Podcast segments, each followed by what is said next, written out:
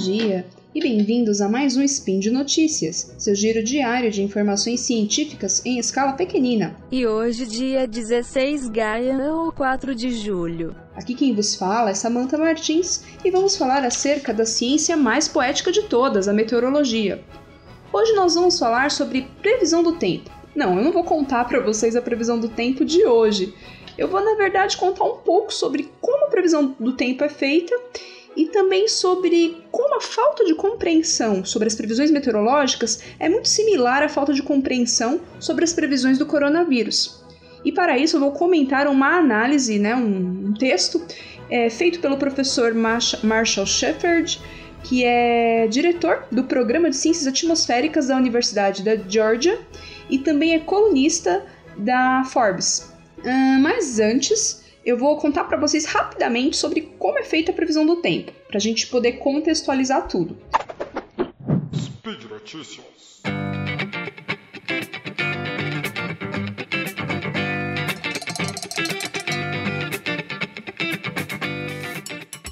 Bom, podemos definir de maneira bem geral a previsão do tempo como sendo um conjunto de procedimentos técnicos e científicos para prevermos as condições da atmosfera num determinado lugar e num determinado momento de interesse. Para que a previsão do tempo seja realizada com sucesso, precisamos de dados observados, que são dados de estações de superfície, radiosondagens, satélites meteorológicos, dentre outros, e precisamos também de modelos meteorológicos, que são programas de computador feitos para resolver as equações que descrevem a atmosfera. As variáveis dessas equações que descrevem a atmosfera são os dados que nós observamos, por isso precisamos de uma boa amostragem temporal e espacial de dados meteorológicos. O que isso quer dizer? Dados de uma, de maior quantidade de lugares possíveis e fornecidos com um intervalo de tempo bom e que esses dados sejam confiáveis, que eu tenha certeza de que não vão faltar dados de um determinado local, que a estação seja de qualidade, os equipamentos sejam de qualidade e tenha pessoal técnico apropriado para cuidar bem daqueles instrumentos meteorológicos. Bom, são muitas as equações que descrevem a atmosfera e, uma, e são necessários uma grande quantidade de dados. Por isso, a gente também precisa de muito recurso computacional. Os supercomputadores são máquinas com grande capacidade de processamento e que resolvem esses cálculos com uma rapidez muito maior do que um notebook comercial. Bom, nem sempre foi assim, claro. É, na, na, década de 40 foi quando surgiu o ENIAC, o primeiro computador.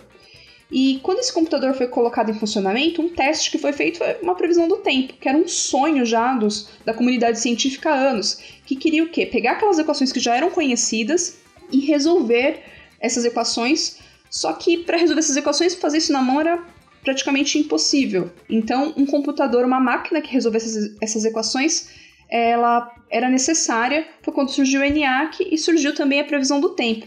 Só que quando surgiu o ENIAC, é, fizeram uma previsão do tempo bem simplificada, ou seja, simplificaram todas as equações e colocaram poucos dados e essa previsão do tempo bem simplificada, ela demorou 24 horas para ser executada para fornecer a previsão para as 24 horas seguintes. Ou seja, apenas para fins de testes, né? Para fins operacionais não serviu de nada, porque quando eu tinha o resultado da previsão do tempo, eu já estava no meu momento de interesse. Bom, atualmente, né, vamos chegar nos dias de hoje, ah, principalmente nas últimas três décadas, a qualidade da previsão do tempo melhorou muito e ela está amplamente operacional.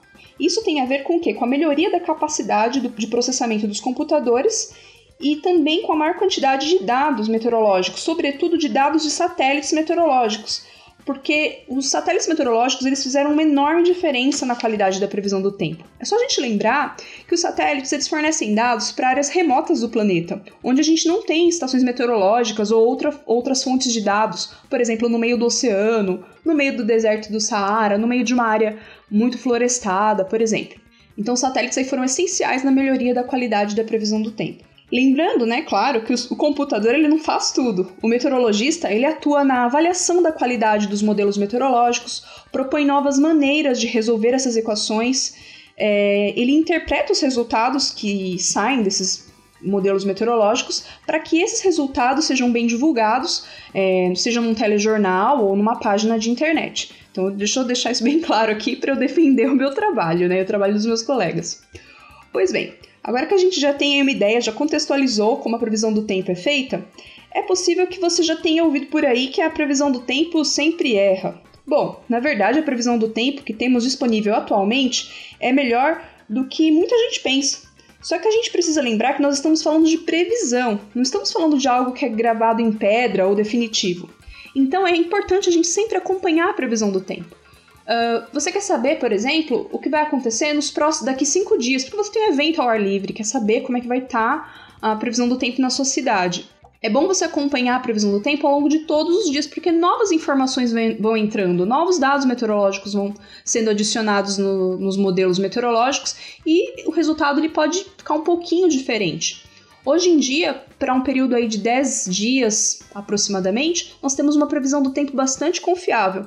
Eu vou falando ao longo disso para vocês eh, entenderem melhor e entenderem o meu ponto nesse spin, que é falar sobre a previsão do tempo e sobre como essa desconfiança na previsão do tempo é muito similar à desconfiança com as previsões sobre o coronavírus. Bom, atualmente os meteorologistas trabalham com previsão por conjuntos. O que isso significa? Significa a gente pegar várias simulações computacionais diferentes do mesmo modelo numérico. Essas diferentes simulações têm aí alguns ajustezinhos diferentes, ou até mesmo pegar uh, simulações de modelos numéricos diferentes, ou seja, desenvolvidos por diferentes instituições, e fazer uma comparação levando em conta os pontos fortes e fracos de cada um desses modelos. Por exemplo, se eu tenho um modelo numérico que tende a colocar mais chuva na costa e eu tenho outro que tende a suavizar o problema, eu faço uma comparação entre eles e isso tende a minimizar o meu problema. É, conforme, conforme disse Marshall Shepard no artigo que eu estou comentando aqui com vocês, é, as abordagens de conjunto nos permitem capturar incertezas em observações meteorológicas e suposições de modelos. Então, essa, eu trabalhar com um conjunto de simulações vai me permitir identificar é, ou suavizar né, as incertezas que eu tenho nas observações, porque nas observações meteorológicas eu também tenho incertezas que são transportadas para a simulação, e também problemas nos modelos, né, ou incertezas dentro dos modelos nenhum modelo meteorológico ele vai ser perfeito, seja por causa de erros de dados, limitações da resolução do modelo, a não linearidade dos processos atmosféricos e também pelo próprio poder de computação, que tem um limite. Portanto, qualquer previsão terá que ser limitada, terá que ser limitada pela incerteza. As previsões do tempo costumam ser entregues como porcentagem de chance de chuva, é, ou possibilidade de, de um vento mais intenso numa outra numa determinada região, por exemplo. É aqui que fica complicado. É, estudos mostram que o público luta com esses conceitos de probabilidade e incerteza. As pessoas não têm muita noção do que é isso. E essas ferramentas probabilísticas ou de incerteza são frequentemente mal interpretadas pelas pessoas, levando a declarações de que as previsões estão geralmente erradas. Por exemplo, uma pessoa pode presumir que uma previsão de precipitação está errada se, por exemplo, cai uma tempestade durante um churrasco que ela está fazendo. Porque, na opinião dela, ela interpretou 20% de probabilidade de chuva como nenhuma chuva. No entanto, se a gente tiver um entendimento adequado do conceito porcentagem de chance de chuva, a gente vai mudar essa percepção. Além disso, a natureza humana cria preconceitos pelos quais as pessoas se lembram de previsões ruins ocasionais e acabam aqui descartando a, maior, a grande maior quantidade de previsões corretas que os meteorologistas costumam fazer. É, eu gosto de fazer uma analogia muito boa. Sabe o goleiro, quando o goleiro erra, né? Ele é lembrado pelo erro, né, ele errou lá, ele sempre é um goleiro consistente, mas naquela partida decisiva, num pênalti, ele perdeu, ele poderia ter pego e perdeu. Ele vai ser lembrado por isso, não pelas vezes em que ele acertou. Então, essa história de que a previsão do tempo sempre erra é um preconceito. Na verdade, quem fala isso provavelmente não acompanha a previsão do tempo todos os dias ou não dá atenção devida a ela. Bom, agora a gente vai falar da pandemia do coronavírus, o que, que uma coisa tem a ver com a outra, dentro dessa análise do professor Shepard, que eu tô aqui comentando com vocês. Bom, a pandemia do coronavírus colocou essa história de modelo no centro das atenções, né? É, as pessoas já estão até cansadas de ouvir a história do novo normal do coronavírus, estão bastante apegadas a cada projeção para cada novo estado, o que, que pode acontecer, quanto tempo, é, quantas pessoas vão morrer, quantas vão ficar doentes. As pessoas realmente estão preocupadas com isso e é compreensível. É, só que ao contrário dos modelos meteorológicos, é, esses modelos que prevêem a disseminação do vírus, eles não estão prevendo um sistema físico como a atmosfera. É, esses modelos têm muita incerteza também. E esses modelos de espalhamento aí do coronavírus, eles são muito dependentes do que está acontecendo.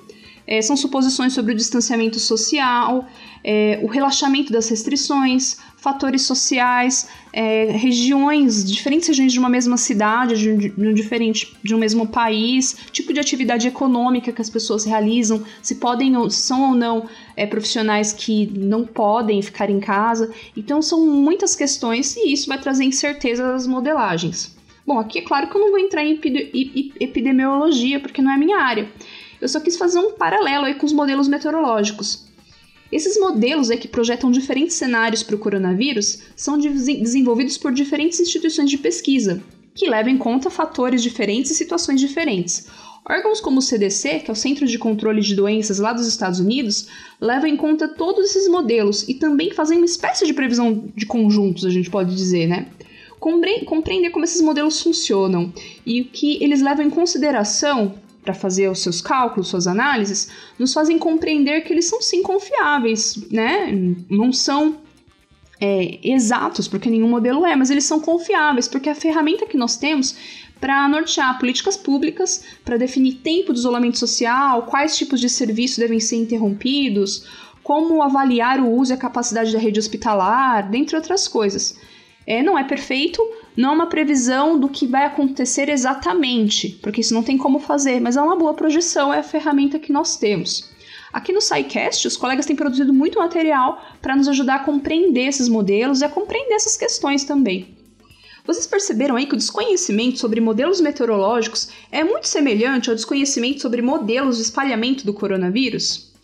Por isso, sempre dizemos aqui no SciCast, temos que buscar conhecimento informação de qualidade e a gente sempre tem que ter essa vontade de nos tornarmos agente do no, agentes do nosso próprio aprendizado para compreendermos melhores, melhor as coisas e, e até não cair em notícias falsas ou situações de boato que nos fazem até um, deixa as pessoas alarmadas né, desnecessariamente. Bom, por hoje é só. É, apoie o Spin de Notícias e outros podcasts do Portal Deviante. Compartilhe nossos links e, se você puder, contribua financeiramente também. Entre no nosso site e veja como fazer isso. Abraços e até a próxima!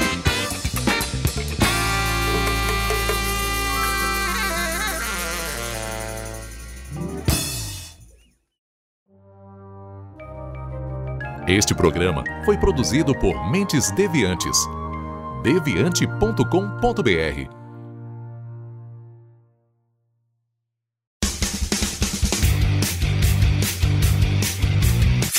Cortes, edição de podcast.